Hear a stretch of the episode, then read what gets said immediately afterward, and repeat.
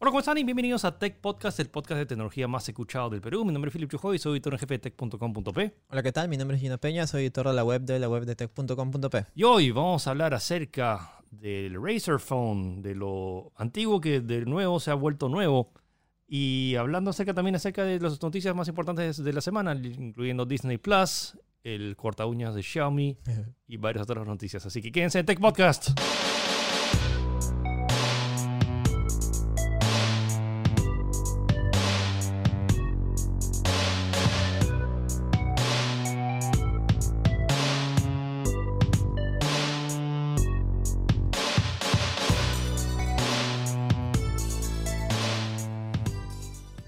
Gino, Disney Plus. Esta semana Disney hizo un paso más de su plan de dominación mundial Sí, y ya. lanzó Disney Plus finalmente. su, stream- su sistema de streaming similar a Netflix que incluye todo, casi todo su catálogo. Además, el tráiler que mostraba lo que iba a tener el catálogo inicial duraba tres horas y media.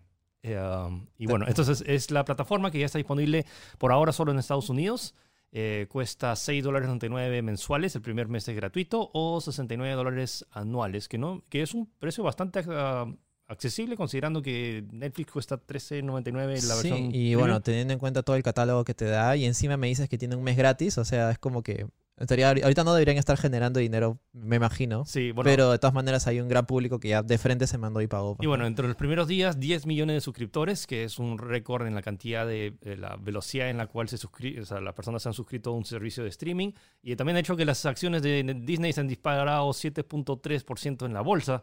Así que es un paso prometedor, pero y ojo que solo estamos hablando de Estados Unidos. O sea, por alguna razón, recién la próxima semana se va a lanzar en, en Canadá y no, en, En, eh, bueno, en diferentes regiones. en Australia, nada, en, ¿no? Nueva- en Nueva Zelanda. Si están preguntando acá en Latinoamérica, recién va a llegar a fines del próximo año As- mínimo octubre de 2020.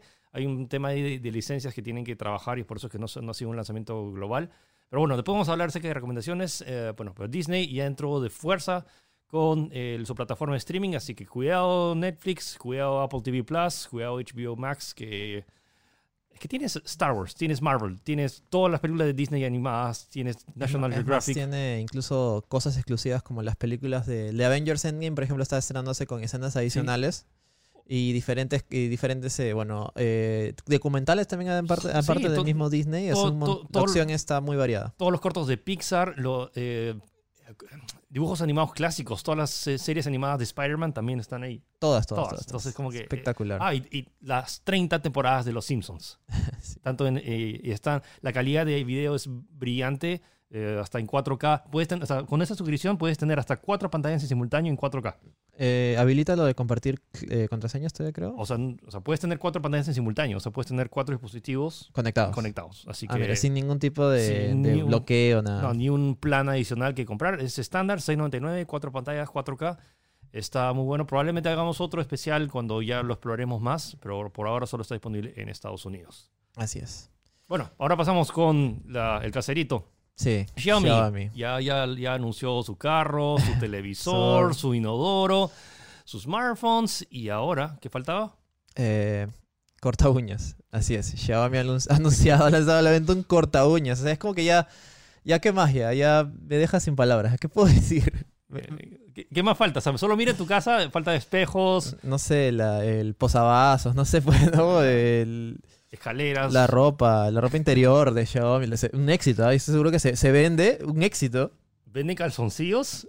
Al- Se ro- sí, pues. Compro, compro. Eh, nada, es un corta, un corta uñas con, bueno, diseño minimalista, un montón de cosas así bien, bien premium por decirlo de una manera. Está barato, está un, un euro y algo. Pero la gran novedad, y ese es el toque Xiaomi, es que tiene un depósito. Es como que cuando te cortas la uña cae ahí y no, no se esparce por, di- por Oh. diferentes lados. Así que, ¿cómo nadie lo pensó antes? No lo sé. Honestamente, físicamente es medio difícil. O sea, ¿cómo es el sistema para que caiga ahí? Porque las uñas salen disparando, ¿no? Sí. disparadas normalmente. Bueno, sí, eh, o no sé, no sé cómo será. La cosa es que ah, ahora eh, tenemos otro producto de Xiaomi más en el mercado y no, y no dudo que tendrán la próxima semana o la que si- siguiente tendremos otro, otra noticia con algo ridículo de Xiaomi, pero bueno. O sea, 9 yuanes, es un euro. Un, Un euro. 1.28 euros, o sea, es Ah, como que no es nada. es Son, que- son 4 soles. y aunque lo saques acá 10 soles, se acaba. Sí. Es, es Xiaomi, tiene, Xiaomi. tiene el loguito, todo eso así, ¿no? Es uñas tecnológico. Sí. Bueno, es. eh, si pensaron que eso era caro, eh, prepárense. Eh, muchos se, se acuerdan cuando hablamos acerca de los AirPods, estos nuevos audífonos que se colocan dentro del, del oído y que tienen cancelación activa de ruido, son de Apple. Son caros, son 250 dólares, pero tienen la, tecnología de cancelación de ruido. Pero si 250 dólares les parece caro, ¿qué tal pagar 67 mil dólares por ellos? Así es. Y es que, recuerdan, la semana pasada informamos acerca del el iPhone 11 Pro más caro del mundo de 70 mil dólares, que ya se había agotado por si acaso.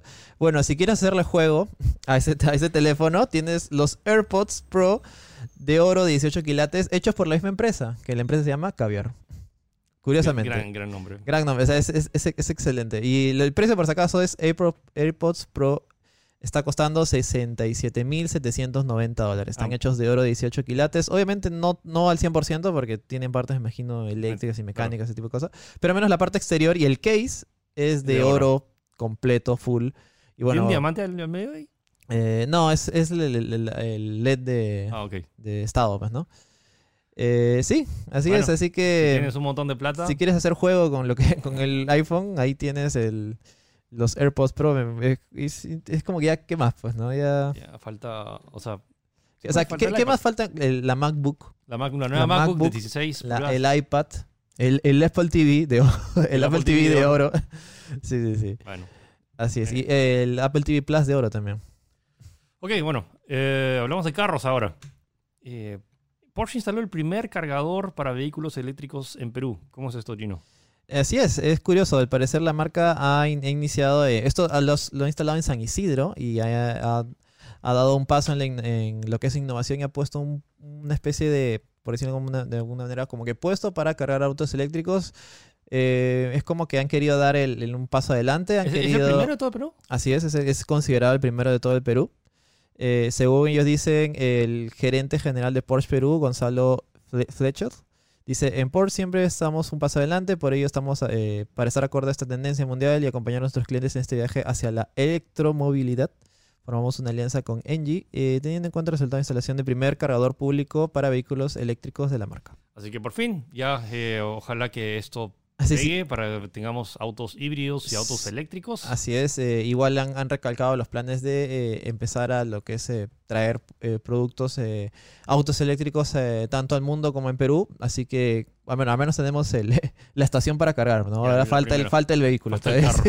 ¿Tú crees que ya, ya debe haber algún par de vehículos, me imagino, ¿no? Sí. Alguien que se haya, bueno, algún, alguien con el dinero suficiente que se haya traído algún vehículo. pues, ¿no? Seguro, o sea, bueno, igual es un tema de, tema de huevo y la gallina, o sea, ¿qué viene primero? Primero vienen los carros, o, o sea, ¿para qué te vas a tener el carro si no tienes cargador? Sí. ¿Y para qué tienes cargador si no traes el carro? Entonces, como que, mira, empezamos con el cargador, y con suerte, llegarán autos que, bueno, que contaminen menos y ahora están mejorando muchísimo, o sea, ahora- cuando vas a Estados Unidos ves un montón de gente usando Teslas y, bueno, y casi todos usando sus Toyota Prius híbrido Sí. y la, o sea, uno, hacen muy poco ruido y la contaminación tanto sonora y ambiental es muy poca. Así bueno, que, y están interconectados con todo lo que son dispositivos, pues, ¿no? De celulares y sistemas operativos. Eh, es, un, es algo que, que parecía futurista hace cinco años, pero ahora es casi una realidad. Ah, lo bueno es que ya está. O sea, Sí, no, no puede decir como que eventualmente no, ya llegó. Cuando lo utilizaremos es, otra, es otro tema. Así es. Bueno, Y ¿qué es esta plataforma web, Gino? Trace se llama, es una plataforma web, básicamente es, es una página web, la cual te hace este trabajo que haces en Photoshop de seleccionar con varita mágica y eliminar.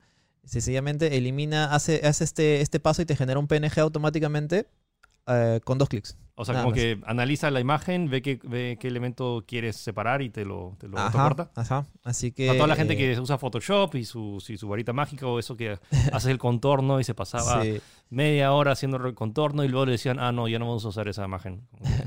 Ju- Justo, justo en Photoshop también actualizó su, su pla- misma plataforma. Ujú. Ahora, eh, además de varita mágica, hay una herramienta específica que se llama eh, seleccionar personas. Y es Ya. como que tú la pones y me imagino que usa IA Ya, y te detecta automáticamente si la forma es de una persona y lo cala ma- eh, mucho mejor.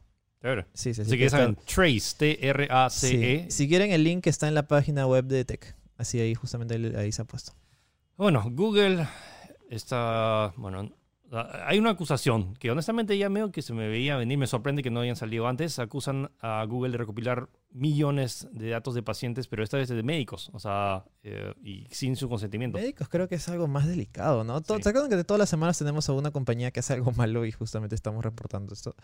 Pero bueno, Google anunció esta semana, eh, ha anunciado una alianza con la compañía médica eh, Ascension. Ascension es una compañía que eh, trabaja con casi todos los hospitales de Estados Unidos y ellos han, eh, supuestamente esta alianza es la idea, eh, es con el fin, la finalidad de eh, registrar lo que son los historiales médicos para poder tenerlos una especie de búsqueda indexada en mismo Google y poder facilitar el trabajo de los hospitales. Ujú. Pero es como que, ¿cómo te enteras? Es como que, sí, hemos hecho esto y ahora los clientes recién se enteran de que sus, sus historiales médicos están subidos a, los servidores de Google. Es como que, Es, ¿Qué es- pasa ahí? es un tema delicado, sí. sí, sí, me imagino que tal vez habrá una cuestión ahí, no sé, tal vez de contratos, una línea pequeña que dirá que ellos pueden hacer ese tipo de cosas, pero eh, está un poco polémico el tema más que nada por la gente que no se, no se ha enterado, pues, ¿no? De ese tipo de cosas. Pero bueno, Google ha salido a declarar diciendo de que este trato ha sido con todas las buenas intenciones del mundo para apoyar y mejorar estos hospitales o mejorar lo que está el registro médico, que me imagino que es bastante complejo, sobre todo acá en algunos hospitales trabajamos todavía con los folders físicos.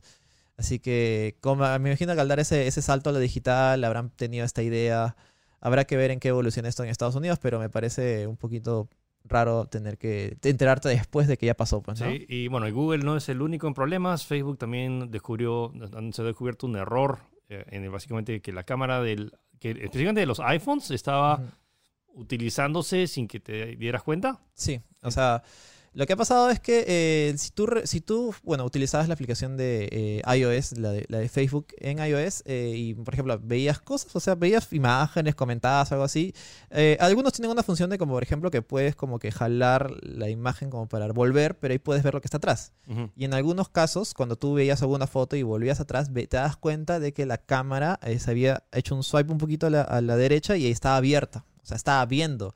Pero obviamente tú no te das cuenta porque estabas viendo la foto que estaba tapando esa parte, pues, ¿no? Entonces, Eh, esto ha sal- ha- se ha reportado en diferentes medios, en diferentes redes, eh, redes eh, sociales. E incluso cuando yo publiqué esta noticia, mucha gente eh, comentó que también le pasaba lo mismo y no se habían dado cuenta. Hay un video bien específico que se ve ahí esto. Y eh, bueno, no se sabía qué, qué exactamente era, si era culpa de, de iOS, si era culpa de Facebook, si era culpa de, de cualquier otra cosa. Y bueno, Facebook ha salido a declarar que sí es, ha sido un error, ha sido un error que no se han dado cuenta y justamente ha, ha nacido porque han querido, han querido reparar otro, pero ahora están a full máquina para repararlo en la siguiente actualización. conveniente, ¿no? Sí, no, es como que te puedes excusar de cualquier cosa. Ah, eh, fue un error, no, no, no Sí, pasó no nada fue- no acá". pasó Sí, nada. sí, sí, fue un error, pero lo vamos a arreglar en el siguiente parche. Así que si tienes eh, Facebook y tienes, bueno, un dispositivo iPhone que usa iOS, obviamente, eh, actualízalo lo más rápido posible para que no te vuelva a pasar esto. Ok, ahora pasamos a la sección de videojuegos rápidamente. Se- ya tenemos el catálogo confirmado de, para Google Stadia, el servicio de streaming de videojuegos. Que se básicamente no- lanza- si, si no quieres comprarte una consola, puedes alquilar una consola de Google de- a través de la nube. Así es. Eh, va a estar disponible en ciertos, eh, eh, o sea, vas a necesitar una conexión relativamente rápida y sobre todo la conexión a servidores. eh, recuerda que es todo en la nube, entonces toda como que tu super consola está en los servidores de Google, tú simplemente streameas el contenido. El, la- en las pruebas que he hecho como que es- funciona relativamente bien y si eres un gamer relativamente casual no creo que afecte mucho. Pero bueno, tenemos eh, juegos rápidos, eh, Assassin's Creed Odyssey, Destiny 2, eh, Just Dance 2020, aunque Just Dance está en está en todo, hasta en celular, hasta en Wii está.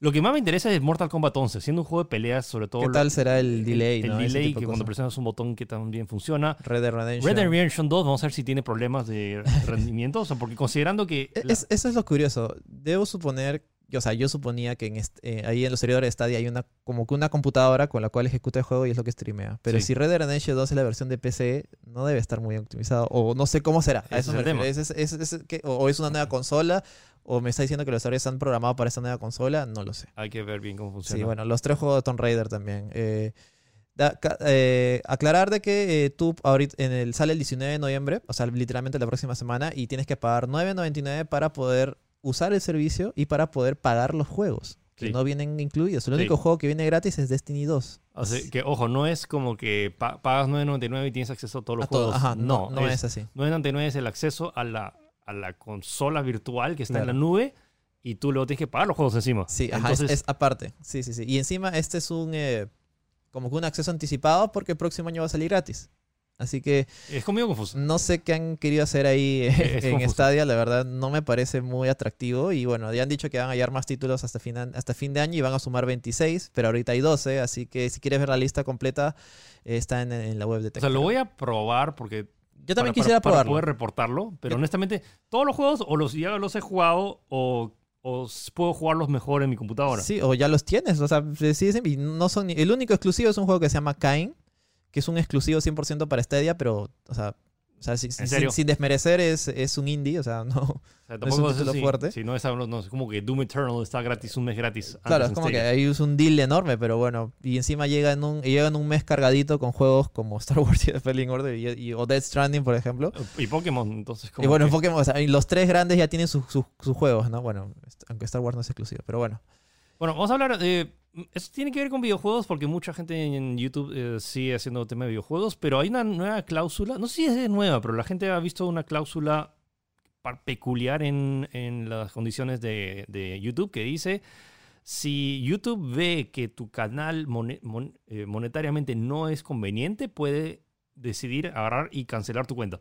Así es. Eh, esto ha descubierto por, bueno, eh, diferentes youtubers que en la- están en la parte de gaming en- de YouTube. Han descubierto que había una actualización de, de términos y condiciones, la cual especifica claramente de que, si, tal como dijo Philip, que si no tu canal no es económicamente viable, los pueden ellos pueden eh, suspenderlo, por decirlo de manera. Eh, por ejemplo, dice tu cuenta de Google, el acceso a tu cuenta de Google y, y parte de- o parte del servicio de YouTube. eh, ellos eh, creen que si no, eh, si no es económicamente viable, eh, podemos, eh, ya no puede ser parte del servicio, pues, ¿no? Lo cual es, es muy ambiguo. Es bien vago, es como que, ¿qué cosa? ¿Que gen- genera un centavo al mes suficiente? Sí, y además es como que, y bueno, mucha gente ha, ha puesto el grito en el cielo. De momento Google no ha respondido a exactamente qué es lo que se refiere, pero lo curioso es que esto solo está en la parte de YouTube Estados Unidos. O sea, si te vas a YouTube, eh, bueno, en, en español, por decirlo de una manera, No, esta, esta, esta regla no aparece. Así que ahí hay un, hay un conflicto, mm, está, está, está en, en veremos a ver qué es, pero en realidad suena muy tonto, suena muy eh, en contra de tus propios, eh, de, tu Claro, propio, de tu propia eh, de tu propia base, o sea, de tu propia, de tus propios Sí, usuarios. La idea era compartir videos. O sea, si monetizan ¿no? o eso es otra, otra esto, porque te suspenden la cuenta, me parece bien tonto. Ya, Sí. no quiero monetizar, ya, pero no, no- No tienen por qué eliminarte las cosas, pues, ¿no? Bueno, Claro. ahí vamos a ver. Fácil, la próxima semana eh, le traemos una actualización exactamente de esta noticia. Hablando de- actualizaciones, por fin se lanzó el nuevo tráiler de Sonic, la película, que se iba a estrenar ahora a fin de, a, a fin de año, pero bueno, lo postergaron por la gran grito al cielo que puso toda la Sí, comunidad. sí. Y de hecho contrataron al director de las cinemáticas de Sonic Mania, uno de los mejores juegos de Sonic de los últimos tiempos, y el diseño le ha gustado a muchos. O sea, la reacción ha sido considerablemente mucho más positiva. Eso te iba a decir. o Eh, sea, comparado con lo que originalmente se había mostrado, se ve mejor. Broma, se ve mejor. Y bueno, el- el- el- lo que- acá lo importante es el recibimiento de la gente, que Sí. todo el mundo ha sido totalmente. Lo ha recibido de la mejor manera. Incluso he visto comentarios diciendo como que, bueno, ahora tengo que verlo por obligación, ya que yo, yo he- yo he sido parte de que hagan este cambio. Así que igual quiero no Sonic, lo voy a ver. Sí, así. no sé si ha sido un tema de PR. ¿Tú, ¿Te acuerdas de tu, Sí, tu- sí, tu- sí, tu eh, teoría de ajá, que el, el sombrero de aluminio. diciendo Gino que, que era toda una conspiración para que la gente esté, eh, para que hagan Hay, hay- hay mediática? hay gente que está convencida de eso hasta el día de hoy. ¿eh? O sea, honestamente, o sea, No, no, no, no tiene ningún sentido eso. O sea, no, es- es- y de verdad se nota que ha habido un trabajo adicional, incluso como, y han rehecho, se nota claro, como dice eh, Philly, también han contratado, bueno, han trabajado directamente con otra, con un diseñador que, que ha hecho un juego de Sonic. O sea, no es como que le han to- se lo han- no, no se lo han tomado a la ligera, así que yo creo que es de aplaudir que finalmente pase este tipo de cosas, ¿no? Que sencillamente hagan caso a la gente, que normalmente siempre son ignoradas porque ya sabes, las grandes empresas saben mejor lo que tú quieres, pues, ¿no? Pero, eh, no sé, yo lo veo bastante interesante. Es muy probable O sea, de que... Al menos siento que cuando voy, si la voy a ver al cine, ahora es como que siento como que, ok, han hecho. o sea, Han hecho. han hecho- escuchado. sí, han escuchado. E- Eso es lo más resaltante. pues. Ahora Y nomás estoy cruzando los dedos por lo más que, que- a menos que sea entretenida, suficientemente entretenida. Yo tampoco espero que sea una película de 8, pero bueno, al menos es- será entretenida en lo, en Que lo pague la entrada, pues. no Exacto, sé, que, sí, que sí, tenga sí. unas escenas Bueno, al menos, espectaculares. tiene, al menos tiene la musiquita del Sonic original. pues, ¿no? Tan, tan, tan. Ya bueno, hablando también um, de... Videojuegos, Videojuegos. y de Death Stranding en específico. Sí, más, acá no sé si están viendo el video. Ah, no, lo tengo por ahí. Tra- traje- tengo que hacer el unboxing del feto. Tengo que, ¿Cómo? tengo que hacer el, tengo el, el feto de Death Stranding. bueno, eh, el creador de Hideo Kojima. y, bueno, la semana pasada hablamos acerca de Death Stranding. Este domingo sale la reseña en Tech después de, bueno, de, de estar jugándolo cuatro semanas. Por fin ya puedo lanzar la No reseña. tenías el código un mes antes.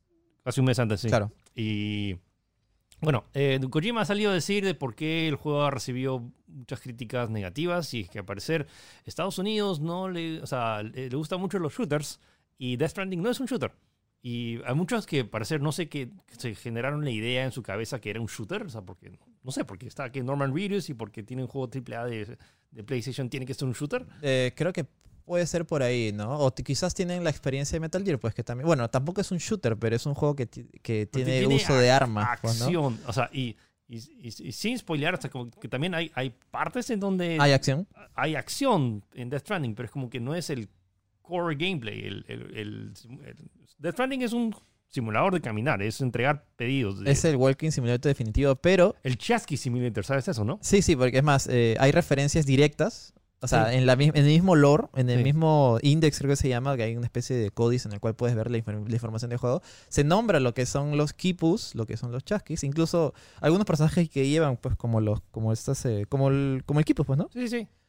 Sí, sí, O- sí. honestamente me huele que algo de Death Stranding ha si- fue Inspirado eh, inspi- directamente. ¿no? Inspirado por el viaje que hizo Kojima y su producción cuando hizo Metal Gear Solid 4 acá a Perú. O sea, Mm, vinieron claro. acá y te apuesto que, o sea, cuando fueron a Machu Picchu Y le contaron todo y esto. le contaron sobre los chasquis y sobre los quipus y probablemente algo, ah, si, si hizo algo de ayahuasca para justificar las cosas que suceden en ese juego. O sea, honestamente, o sea, el chiste de que sea Chasqui Simulator, honestamente no es un chiste. Estamos Claro, hablando de no. realmente Es- hay, hay, hay alguna referencia. al menos Kojima sabe que existen. Entonces, como que. Y es medio coincidente, sobre todo que. O sea, uno de las, pro- de los personajes más importantes utiliza un kipu. A eso me refiero, no quería hacer spoiler, pero sí, sí. y, eh, No son utiliza spoilers, tal salen los cual. trailers. Ah, bueno, sí tienes razón. Eh, bueno, Kojima y ayahuasca lo, lo relacionan mucho, así que es probable que sí. Bueno, Y entonces esto- la, la- la- la noticia de todo esto me, me desvía un poco. El hecho es que Kojima dijo que, bueno, que Estados Unidos eh, prefiere los shooters y como los Death Stranding no es un shooter, por eso le han dado malas ajá, reseñas. esté relacionado a algo ahí, pues, ¿no? es debatible y también el juego es complicado de recomendar. Como, Sí, Pero como ya verán en el review de, de Philip, eh, yo creo que quizás estas declaraciones no debió haberlas dado. No sé, desde el punto de vista de un creador no me parecen un es un, poco, es un poco como que... del ego, no sé, un, No, pero siento un que poco también que fue- tal, vez, tal vez fue la, la, La situación. La entrevista. Claro. Que- ¿Por qué crees que eh, Death Stranding no pegó en Estados Claro, han Unidos? querido llegar a ese, a ese, a ese punto. O pues, sea, ¿no? y supongo que lo pusieron en el on the spot a, a Fideo Kojima. Ah, Bueno, pero el juego ya está a la venta, así que ya pueden escucharlo. Yo lo he jugado dos, dos horas, habrá sido dos horas y media, y me ha encantado, me ha encantado un montón, quiero seguirlo jugando. Pero bueno, igual son dos horas y media, según Philip, eh, Son- el juego varía bastante de son la parte 60. inicial. O sea, honestamente, esas dos horas repítelas por. No. Hay, hay cuando empiezas a guiar las mecánicas de caminar. Pero se, Sí. pone, se, pone, se pone interesante. Bueno, ya, bueno, en fin. Ok, esta es la sección de videojuegos. Ahora vamos a hablar acerca del Motorola Racer y hablamos nos- también haciendo un Una especie de throwback, ¿no? Sí, Una un- especie de re- Remember. remember de cosas antiguas o gadgets antiguos que han renacido de alguna manera en estos años. Y bueno, vamos a hacer un pequeño recopilatorio de la- algo que hemos encontrado. Y bueno, y el tema principal, al menos en ese aspecto, es el Razer, pues, ¿no? Que ha salido el nuevo teléfono de Motorola. Así que quédense en Tech Podcast.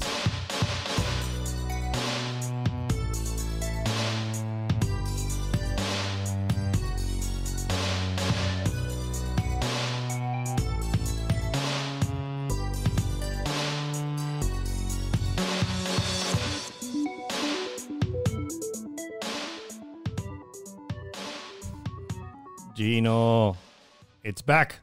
Volvió. Volvió. Finalmente. El sapito, el, el Motorola Racer Phone que fue un icono en las fines, fue que principios del 2000. Así es. Es el, de hecho, es uno de los teléfonos más vendidos en la historia de Motorola y es uno de los teléfonos también más icónicos en la historia de la tecnología. Sí, entonces Sí, es sí, sí, ese- el- o sea, no, el, sa- el sapito creo que empezó con el Sartec, Sí, se empezó mucho más atrás. pero, o sea, el que como que llevó al al límite como que el, el sapito por excelencia era el, Moto Moto Racer, que tuvo- Razer V3. El V3. Um, y bueno, o sea, ese icónico diseño ha vuelto. Y esta vez ahora con toda esta tendencia de las nuevas pantallas flexibles, que hemos tenido el Galaxy Fold y el Huawei Mate X, que todos superan los 2.000 dólares. Este, de hecho, es el teléfono plegable más económico. Más barato con el precio de 1.500 dólares. Entonces, sí. Entonces, y tiene una tremenda pantalla, porque como Es- se imaginarán, o sea, imagínense la- el, el sapito,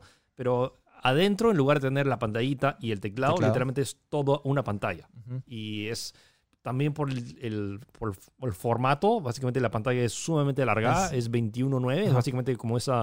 ¿Han visto cuando ven en las películas que tienes a veces las barras negras? Bueno, ese es el formato 21.9, o sea, por cada 21 píxeles horizontales tienes 9 píxeles eh, verticales. Es ultra wide cinemático. O sea, bacán para ver, no sé, Star Wars.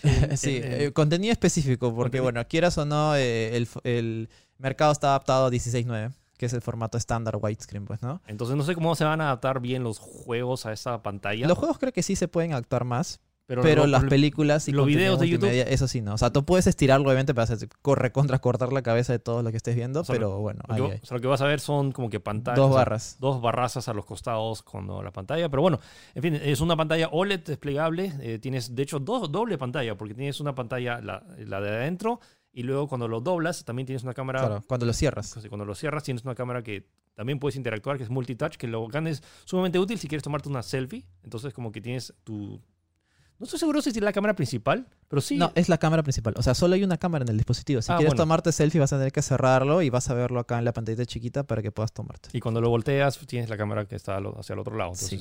Bueno, es práctico porque tienes una sola cámara es principal. Un, es un prodigio técnico, básicamente, porque no se ha conseguido algo así antes. Incluso eh, Motorola tenía que desarrollar, ha trabajado muy en cerca con Lenovo para hacer una nueva tecnología la cual permita doblar el dispositivo de manera perfecta. O sea, que no haya ningún gap en medio, eso que sí lo tiene, por ejemplo, el Galaxy Fold y creo que en, en menor medida el, el Huawei Mate X. Pero en este caso no hay. O sea, tú lo cierras y está completamente cerrado. Es más, han, sido, han ido más allá y le han dado incluso resistencia al agua. Tiene resistencia al agua. Es como que, wow. Es una pantalla OLED. Para ser OLED es, es un logro técnico Sí, bastante sí, grande. sí. Eh, y es, es a mí me, me encanta el diseño, de verdad. Estoy. eh, apenas lo vi, me enamoré de este dispositivo. Es como que es la combinación perfecta de lo antiguo con lo nuevo. Sí. Y incluso mantiene el mismo factor forma que tenía el Razer B3 antiguo. Sí. Solamente que obviamente con el interior cambiado y con la pantalla flexible. Pero si tú los cierras ambos, pasan porque fueran, por, como si fueran el mismo teléfono. Es, está, es espectacular. Han, han hecho un buen trabajo. Sí, sí. El tema es que el tema, o sea, nivel de diseño ya. Sí, Motorola ha dicho que ha trabajado cuatro años en este dispositivo y es el orgullo de la compañía, de la compañía que prácticamente invirtió en formato. Motorola, o sea, si vamos desde atrás, desde la compañía Star, como dices, ellos inventaron el formato de teléfono zapito, pues, o de clamshell, como se dice. Ahora, hay que ver nomás el detalle es que por el tema de diseño también Sí. se ha tenido que sacrificar tema de rendimiento. Tiene, no tiene el procesador el último, o sea, va a ser su, su rendimiento va a ser inferior ahorita los que son tope de gama, tipo el Galaxy C10 y eh, el, el Huawei Mate 30 Pro, que tienen el, su versión, o sea, su procesador, o, sea, Es el- el, o el Snapdragon 855 o el, O el Kirin, el último, pues, ¿no? Kirin. Entonces, como que es Snapdragon 712, que es un Es procesador gama- gama, ga- media Sin exagerar, alta. es gama media del año pasado incluso. Sí. O sea, cuando salga, porque este teléfono sale en enero del próximo año, ya va a tener dos años de antigüedad ese procesador. Y tiene 6 GB de memoria RAM, que eso está, Eso está, ok. ok. Sí, eso sí, Y, no- Pero solo tiene 128 GB de almacenamiento y creo que no son expandibles. Eh, entonces, No, como que, son. entonces, como que es. Es, es más, incluso eh, han tenido que cortar bastantes cosas y no es compatible con microSync, es con eSync, que es un formato nuevo todavía. Y eh, también eh, solo hay una cámara que es de 16 megapíxeles, eh, que ya varios medios han dicho que tampoco es la mejor. Es más, se- se dice que es el mismo, el mismo sensor que usa el OnePlus 6.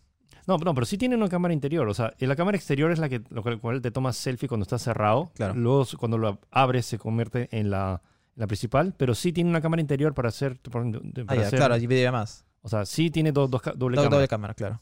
Eh, pero, o sea, lo bacán es que cuando te tomas la selfie cerrado, te tomas con la cámara principal. lo En teoría con la mejor calidad posible, pues, ¿no? Pero según lo que eh, diferentes previews que he escuchado, tampoco es, es la mejor del, Sí, del- pero, del pero mercado. ojo, no es nada liviano. O sea, con todo el tema de la. Ahora con la nueva batería, que es de 2500 miliamperios. Ahí también está pecando un poquito porque es, o sea, Es- es 2500 es poco para estas alturas de... Pero pesa, pero pesa el teléfono 205 gramos, que es- de hecho es uno de los teléfonos más pesados. El iPhone 11 Pro Max pesa 200, mercado. 200 por ahí también. 230 gramos, creo. O ah, sea, está por ahí. Está por ahí, o sea, honestamente no es, no es liviano. O sea, el, el- el Galaxy Note, S, el Note 10 está en 190 y algo gramos, entonces no es, no es livianito. O sea, me acuerdo que el, el zapito era como que era, a veces parecía, parecía juguete. Porque era, Sí, sí, sí, en realidad sí. Entonces, ah, tengan en consideración eso. Pero honestamente el formato, o sea, esto lo comprarías porque se ve chévere. Se ve increíble. O sea, es- es- A, yo- ni- a nivel funcional hay muchas cosas. Hay muchos, te- puedes comprarte, o sea, con, con 1.500 dólares te compras un iPhone 11 Pro Max que, de 512 es- que es una de las mejores máquinas que puedes comprar, pero no puedes doblarlo. No puedes, le- y no, No, puedes decir, no, "Oye, no. mira, ¿Cuál es el chiste? No puedo doblarlo. ¿Te pues. O acuerdas? sea, sí puedes, pero obviamente se va a romper. pues. "Oye, ¿te acuerdas hace 20 años que hacíamos esto? Mira, Oh. ahora es. Lo, lo. Sí, eh, yo de verdad, como te digo, siento que este es un producto, bueno, como todos los productos nuevos, siempre son el primer paso, eh, siempre es un producto early adopt, los early adopters como que se van en teoría a disfrutar de la peor versión, porque obviamente la, la, re- la revisión, que probablemente sea el Razer B2 o B3, ya sean eh, los modelos los cuales están pensados ideal, son ideales para, para la mayoría de gente, pues, ¿no? Honestamente, siento que ojalá le vaya decentemente para que hagan una nueva versión de esto Sí, y luego otra versión adaptada que en lugar de ser. eh, clamshell. O sea, no, sí, no, que sea, pero que cu- cuando lo abras sea una pantalla tipo de 18.9. ya. O sea, no, no necesariamente hacerlo tan alargado. Es que yo creo que va, va en contra del, del diseño? mismo diseño. Así que, o sea, yo creo que di- 21.9 va a quedar. Igual tampoco es, tampoco es demasiado exagerado. Bueno, bueno, que sí lo es, pero tampoco es tanto. Eh, lo que yo creo, como te digo, es que ese teléfono, eh, todo el recibimiento en lo que es la prensa en general, la prensa de tecnología, todos están completamente emocionados por el teléfono. Ha habido muchos previews, muchos youtubers les ha encantado y todos lo van a comprar, pero sienten, igualmente eh, son conscientes de los problemas, eh, bueno, o los pequeños eh, eh, Limita- limitaciones más limitaciones que tiene, pues, ¿no? Como lo del procesador o la batería, igualmente van a probarlo.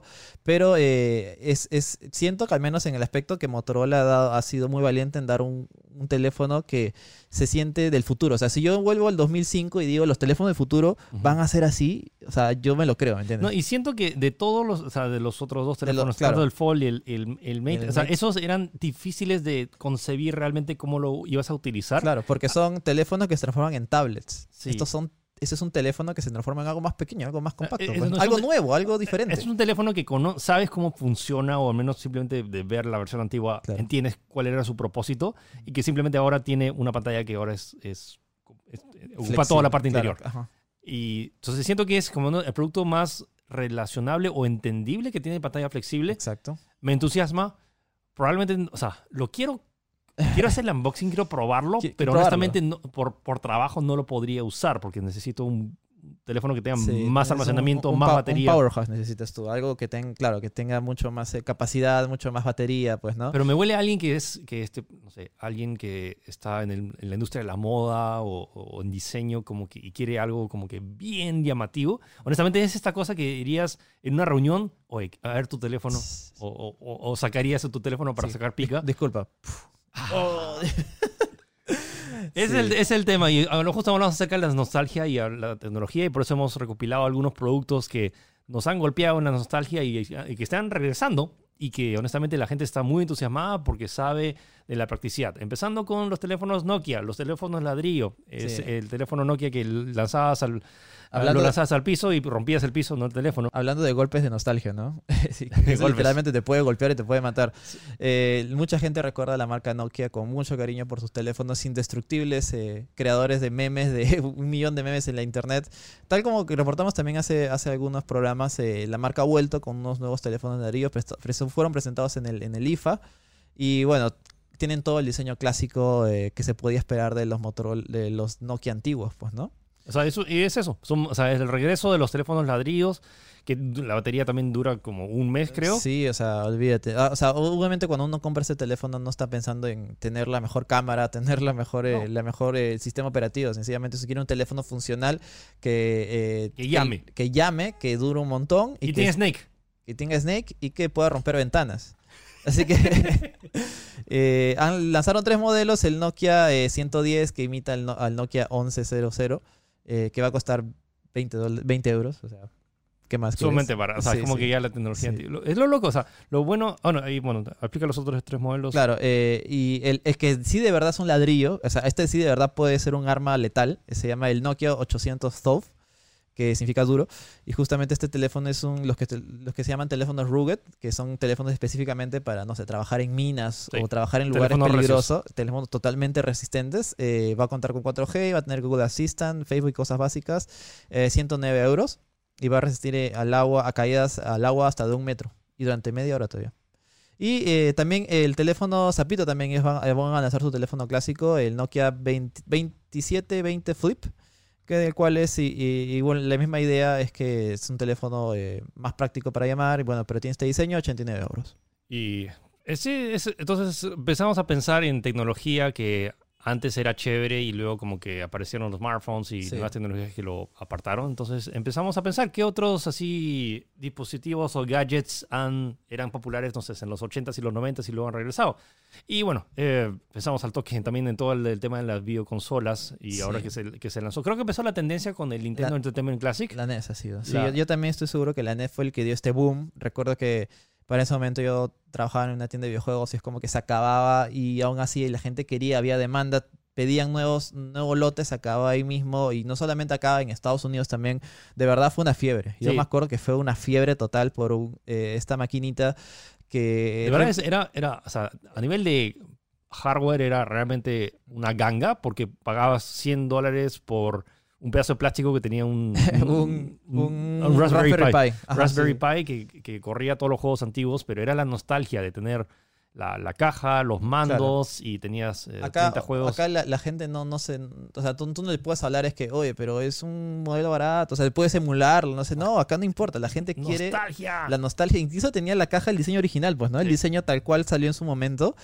Olvídate, incluso si no lo jugabas era como que algo que tenías que tener, sí o sí. La nostalgia, ahí Nintendo sí dio en el, en el tino totalmente. ¿ah? Sí, Eso sí. y o sea, el primer año le fue muy bien con la Nintendo Classic y luego el siguiente año con la Super Nintendo Classic que incluso fue incluso más Más exitoso. más exitosa por el tema de los juegos de Super Nintendo. Creo que justo pegó en, la, en, la, en esa generación que empezó a consumir. Y también Sí, la- la- o sea- eh, es que hay unos super juegos en Sí, Super Nintendo. sí. Es más, yo, bueno, yo personalmente, yo no he sido, yo no he jugado NES, o sea, en su momento no jugué NES porque ella era muy antiguo para mí, pero sí me gané con la Super NES. Que sí recuerdo haberlo alquilado, haberlo jugado con algunos, con algunos amigos y eh, a, a mí sí, pa- para mí yo sí quería una Super NES, pero se, se agotó y estaba... No, y lo loco es que todo esto de los juegos antiguos, ahora por ejemplo, incluso en el sistema online de Nintendo, ahora que te ofrece todo el catálogo, no todo el catálogo, pero un catálogo bastante extenso de los juegos antiguos y que es, o sea, son no gratis, sino como que vienen incluidos dentro del precio. Entonces, ese como los juegos antiguos como que son medio atemporales o en el sentido que la gente quiere ver clásicos, al igual que la gente, no sé, todavía sigue viendo Friends. Ah, claro, no, no, y es más, hay una lucha por ver quién, quién consigue los derechos, quién lo puede eh, distribuir exclusivamente, hay una, se pagan grandes sumas de dinero, si no me equivoco, Seinfeld también se fue comprada para transmitirse en, en Netflix hace poco, o sea, es, y fue una millonada, Sí. así que... Es eh, interesante ver ¿no? cómo, cómo o sea, s- no sé si llaman los clásicos como que por estos éxitos como que perduran en el tiempo después de incluso décadas y hacen que regresen. Y luego también, siguiendo con el tema de consolas, o sea, hay, eh, Sega también hizo lo mismo, Atari también hizo lo mismo, como que sus versiones minis. de eh, Neo Geo también sacó su, conso- su consolita chiquita, en la cual podía jugar Metal Slug, Metal Slug. Eso- Para mí Metal Slug ya, ya- ahí me ganó. Sí. Metal Slug es uno de mis juegos favoritos de toda la vida. que hablamos hace un par de semanas, el Game Boy, el este Game Boy que el colocas, Game Boy HD. que es como una versión eh, que, que colocas el cartucho antiguo y lo vuelves a... y pu- a puedes jugar, en, mil, en 1600 de resolución. No sé cómo 1640. diablos, pero bueno, en fin. es la- te, te apuesto que es más caro hacer una pantalla antigua. Es, por- es totalmente. Sí, sí, sí. O sea, más caro hacer la pantalla tal cual salió la Game Boy que hacer todo este dispositivo. La tecnología antigua. Ya, ya sencillamente ya no hay quien haga la tecnología antigua, Sí, pues, ¿no? eso. Tal cual, sí. Ah, hablamos también acerca de. ¿Se acuerdan del Tamagotchi? Que Oh. en los 90s y en el principio del 2000 era como que el boom era como que, ah, se me murió, se me murió no limpiaste su caca y se murió es, el es curioso que todos los que conozco que tienen Tamagotchi, o se me murió mi Tamagotchi, todo, a todos se les ha muerto. Ha habido un, genocidio de Tamagotchis así brutal. Oye, llega un momento en el cual, no sé, ¿te, te olvidaste pues? o? Sí, sí, sí. eh, Lamentablemente. Bueno, no y la cosa es regresa, eh, han regresado, o sea, se están vendiendo ahora en Japón Tamagotchi On se llama. Y bueno, tiene eh, pantalla color, finalmente pues, son mucho más personalizables, tienen conexión con Bluetooth, conexión Smart, puedes conectarlo con, con teléfono para que te avise directamente, por favor ayúdame, necesito comer, ¿no? Cosas así, pues, ¿no? Eh, y bueno, e incluso pueden enamorarse entre ellos y procrear, o sea, ya hemos llegado a otro nivel. Ya, Ya o sea, hay toda una civilización ahí dentro, mismo Age of Empires, están en la edad de piedra y van subiendo ahí. O sea, ya no solo es el Tamagotchi solo, sino vas a dar esa interconexión con otros Claro, Tamagotchis. claro, y de ahí se rebelan y salen del mundo digital y, se- y empiezan a, a- a conquistar todo. O sea, me parece muy interesante. Y bueno, cómo esta nueva generación eh, eh, eh, se les presenta un producto antiguo renovado, pues, ¿no? A ver, Oh a ver cómo, cómo, lo- cómo reaccionarán así. No, y no solo eso, siento que juega mucho con el tema de la nostalgia y los papás que le pues, compran a los niños diciendo, Sí, oye, sí, mira, yo jugué con esto hace 20 años. Ámalo, ámalo, ama los tamagotchis. Por ¿Qué favor. es esto, papá? Como que yo Solo quería, juégalo, es increíble. yo quería jugar Death Stranding. Yo quería jugar Fortnite. Bueno, otra cosa que ha regresado eh, en las últimas décadas, sobre todo, y este es un tema, no es un tema, más allá de nostalgia, es realmente esto por tema de calidad de sonido, eh, los vinilos. Los vinilos han resurgido considerablemente, sobre todo la, industria musical ahora está no solo lanzándose en digital, sino también están y más. Ahora les conviene, además, hay- te apuesto que hay más ventas de vinilos que de discos compactos de porque ahora con el streaming, ahora, o sea, tienes la misma calidad de audio de un disco compacto, lo puedes tener en, eh, en, una- en un servicio de plataforma de streaming. Ah, hay ciertos formatos eh, adicionales, eh, tipo este, el audio descomprimido, pero la calidad de sonido que puedes obtener de un vinilo, con el, porque es un formato analógico, varía. Y hay, un, hay una cier- una cierta calidez que con un muy buen equipo y para la gente que es todo audiófila, o sea, no ha regresado por moda, ha regresado más por temas por, de es- calidad. claro, por esta búsqueda de la calidad pura de sonido, ¿no? Sí, sí, que... Y es como que ha evolucionado no solamente en lo que son los vinilos, incluso hay ediciones coleccionistas de algunos productos como Claro. videojuegos que están llegando con vinilo. Sí. Yo, yo recuerdo haber comprado en su momento la edición coleccionista de Bioshock 2 que venía con un vinilo, un vinilo legit que funcionaba en un tocadiscos legit, así. Y es como que, eh, no, es como que es- ese producto, a pesar de que obviamente ya no es consumido por masas, no muere, por decirlo de una manera. Es como que sencillamente es- está ahí y, es, incluso si es que no lo llegas a utilizar, es como que puedes tenerlo como coleccionable. Eh, y bueno, eh, también está este, este, esto de los tocadiscos modernos, algunos tocadiscos smart. Eh, hay uno que he encontrado hace poco que se llama Love Turntable, el cual es una especie de dispositivo el cual pones encima del, del tocadiscos y como que va girando para leerlo y puede conectarse con tu celular o con tus diferentes dispositivos. Eh, muy interesante, es como que le dan una vuelta de tuerca al, al- a, este, a este formato que, tal como decíamos, se supone que según la lógica de tecnología ya no debería ser vigente, pues, ¿no? No, pero sí, y siguiendo con el tema de la música, también los famosos Walkman, que utilizaban cassettes en esa época, pero Sony todavía vende su, una nueva versión de Walkman que tiene una calidad de sonido indiscutible. O sea, en tema de si quieres un dispositivo portátil con la mejor calidad de sonido posible, hay este nuevo Walkman que de hecho, el- ¿cuánto era el precio?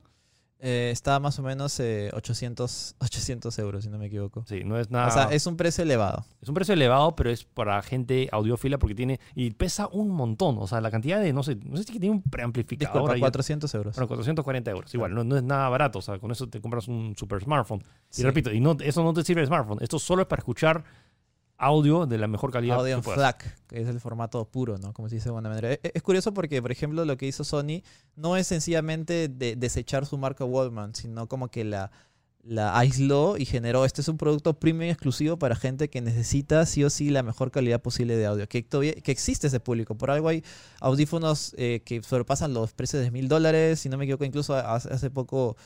eh, creo que el youtuber Marquez eh, HD utilizó unos audífonos súper caros que tendrá la calidad de audio más perfecta del mundo y el pata casi lagrimea por lo que el sonido es tan perfecto y estaba como que 10 mil dólares y no es más.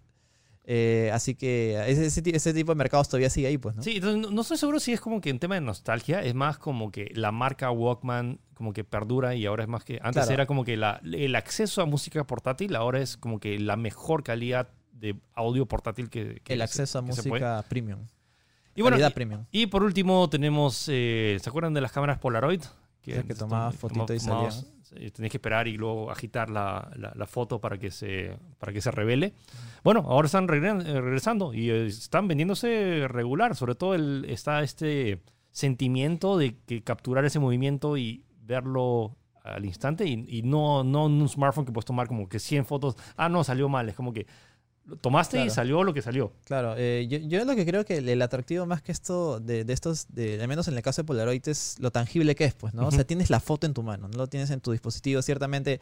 O sea, según la lógica, eh, no, obviamente mi, mi smartphone puede tomar mil fotos y nunca se me va a acabar el rollo o tener, voy a tener que comprar nuevas, eh, nuevos cartuchos, por decirlo de una manera, pues, ¿no? Eh, eh, este sentimiento de tenerlo en tu mano, la foto, que sea tangible, no te la da ningún otro dispositivo. Y sobre todo Polaroid, que siempre se ha, se caracterizado por tomar la foto instantánea mismo, ha lanzado su nuevo producto llamado Polaroid SnapTouch, SnapTouch el cual eh, tal cual es una nueva es una nueva versión del clásico de la clásica cámara Polaroid la cual toma foto y instantáneamente te eh, imprime la foto tal cual y tienes que hacer ese movimiento para que se Sí, seque. hay cierta como que practicidad del hecho de que muchas veces quieres una foto y la tienes en tu smartphone, pero no tiene como que ese tema especial que, que lo tengas en físico. Y eso, Claro. y eso creo que lo que hace, no solo con juega con las trajes, sino juega con la, no sé si practicidad, sino como que el elemento material de esa foto. Sí, ¿no? Eh, eh, a eso me refiero. Es, es- es- no sé cómo explicarlo, este sentimiento medio extraño. Igual, por ejemplo, con el Motorola Razr, la gente eh, se, se siente bien cerrarlo. Y que suene el clac, clac. Es como que la gente se ha contado, Dios mío, o sea, no, no, no he vuelto a tener ese sentimiento desde tiempo, desde que tenía ese tipo de teléfonos. Y solamente por eso algunos ya están pensando en comprarlo solamente. Es un Sí. sentimiento extraño que no sé cómo explicarlo. Probablemente tenga alguna explicación psicológica. Puede ser. No sé qué es, creo que tiene que ver algo, como te digo, con lo tangible y con lo, con lo físico. Pero bueno, ahí tiene- tenemos esas opciones, pues, ¿no? Bueno, eso fue un vistazo rápido down memory lane, como dicen en Estados Unidos, eh, el pasillo de los recuerdos. Así que, bueno, ahora pasamos con recomendaciones de esta semana, eh, muchas de ellas relacionadas a Star Wars. Eh, Gino, habla de la primera.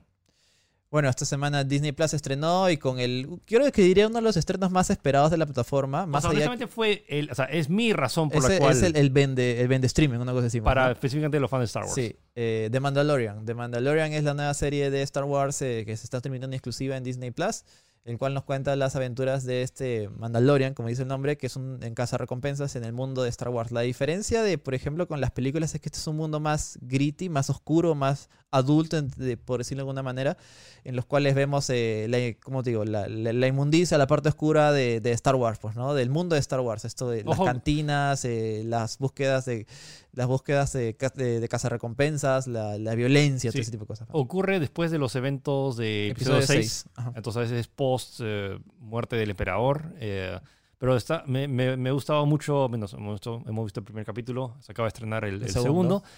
Y está, o sea, es un western, es un western de esto de los de- de disparos de vaqueros. Sí. Y este caza recompensas, si vieron, si, si no saben quiénes son los Mandalorian, la raza de tanto los de eh, Jango Fett y Boba Fett, eh, de las películas, bueno, es eh, eso, es un Sí. cazarrecompensas que eh, pone a todos a, to- a todos sus eh, presas en carbonita y los entrega y recolecta la, la recompensa. Sí. Y tiene un par de sorpresas y honestamente audiovisualmente está muy bien Sí, hecho. sí, sí. A mí me encanta porque se nota que este producto es, es un enfoque diferente a Star Wars. Star Wars es aventura, obviamente, hay un montón de quizás guerra, ¿no? Este enfoque está basado en lo, cosas más, no sé, mundanas, por decirlo de manera. Incluso sigue a ver parte de las culturas de algunas razas o, en, o algunas, eh, algunos, eh, bueno, o, órdenes que están ahí, pues, ¿no? Me y encanta eso me- cómo- me parece lo más genial que tiene. Me encanta cómo Star Wars ahora está tratando de explorar más allá, o de, por ejemplo, de todas estas novelas o cómics que se generaron con la, con- paralelo a las películas que nadie, casi nadie vio, como que simplemente se quejan como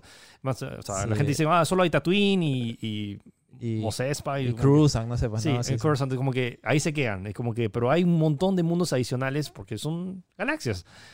Entonces está muy chévere. Entonces, si, si- si tienen Disney Plus, eh, bueno, a través de un VPN o eso, o bueno, eh, eventualmente estamos acá en Perú, o sea, hasta que llegue octubre. Ah, Busquen la, solamente voy a decir que busquen la manera de verlo. Que si son Busquen. fan de Star Wars, vale la pena. Vale la Totalmente pena. vale la pena invertir el, la los 40 minutos que dura. Pero está muy, muy No, genial. es a cada capítulo, o sea, entonces, sí. Y bueno, el otro, siguiendo con Star Wars. es, la- eh, es el mes de Star Wars. Es el mes de Star Wars. Y eso que el- Falta- recién, recién el próximo mes se estrena la película. Claro. Pero honestamente, ya. Y no, este es un Holocron, un cubo Holocron que tiene que ver con. que aparece en el videojuego. Me, me hypeé cuando apareció este cubo en el.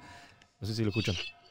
Bueno, eh, el tema es que ya, Star Wars. Jedi Fallen Order, el juego eh, muy esperado de Electronic Arts después de cinco Uh. años de espera y después de una década, más de una década, por fin tenemos un juego de Star Wars de modo historia. Enfocado en el modo campaña Sí, para un sin- jugador. Sin multijugador, sin loot boxes, sin cosas raras para sacarte plata adicional. Se trata de eh, el nuevo juego de Respawn Entertainment, los creadores de tanto Apex Legends y Titanfall, uh, y está siendo dirigido por el mismo director de God of War 3, Stig Asmussen, y a nivel técnico es una maravilla.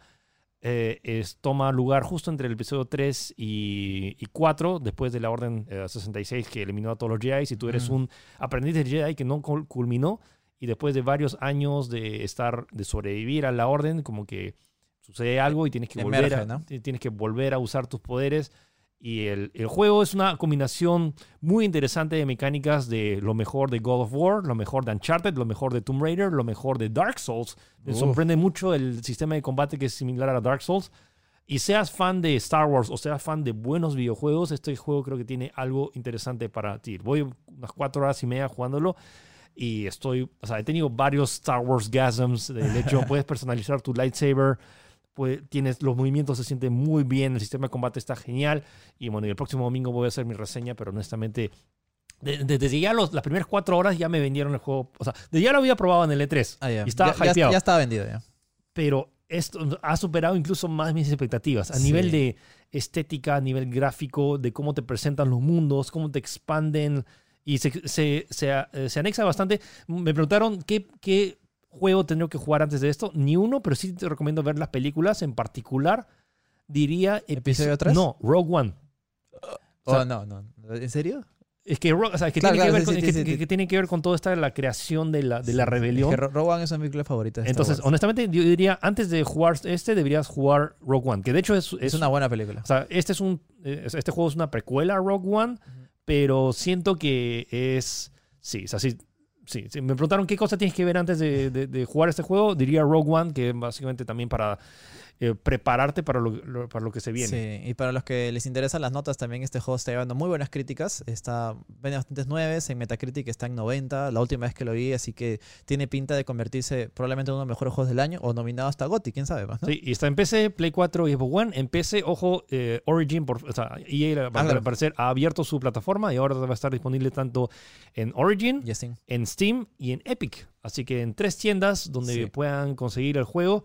Honestamente, si son fans de Star Wars, deberían comprarlo. Y si son fans de buenos videojuegos, también. Estoy seguro, desde ya, incluso con las cuatro, a menos que pase algo catastrófico en la A menos historia, que el final no se esté acabado, no sé, pues, ¿no? ya, Sí. ya está ocupando un, en mi top 5 de este año. Tu podio. Sí, está. Sí, sí, sí. está- Incluso, oh, incluso si no quieren, bueno, si en el hipotético caso no quieran pagar el full price, pueden pagar la mensualidad de Origin eh, Access en PC que está 15 dólares y con eso tienen acceso un mes al juego. Creo que es suficiente como para poder disfrutarlo. Sí, Y- dura unas 20 horas según lo, hay una página que dice Sí. How Long to Beat, así que Así una- que de verdad tienen que probarlo. Yo voy a empezar a jugarlo hoy día, fácil las próximas semanas, dar mis impresiones, pero todo pinta bien. Todo pinta bien, así es. Ok, y para última serie documental ahora que si tienen acceso a Disney Plus, estaba en el avión, vi el primer capítulo de The World According to Jeff Goldblum. Jeff Goldblum, este famoso actor que salió en tanto en Jurassic Park o en La Mosca o ¿y cuál otro? bueno, en, en Thor, en Thor Ragnarok.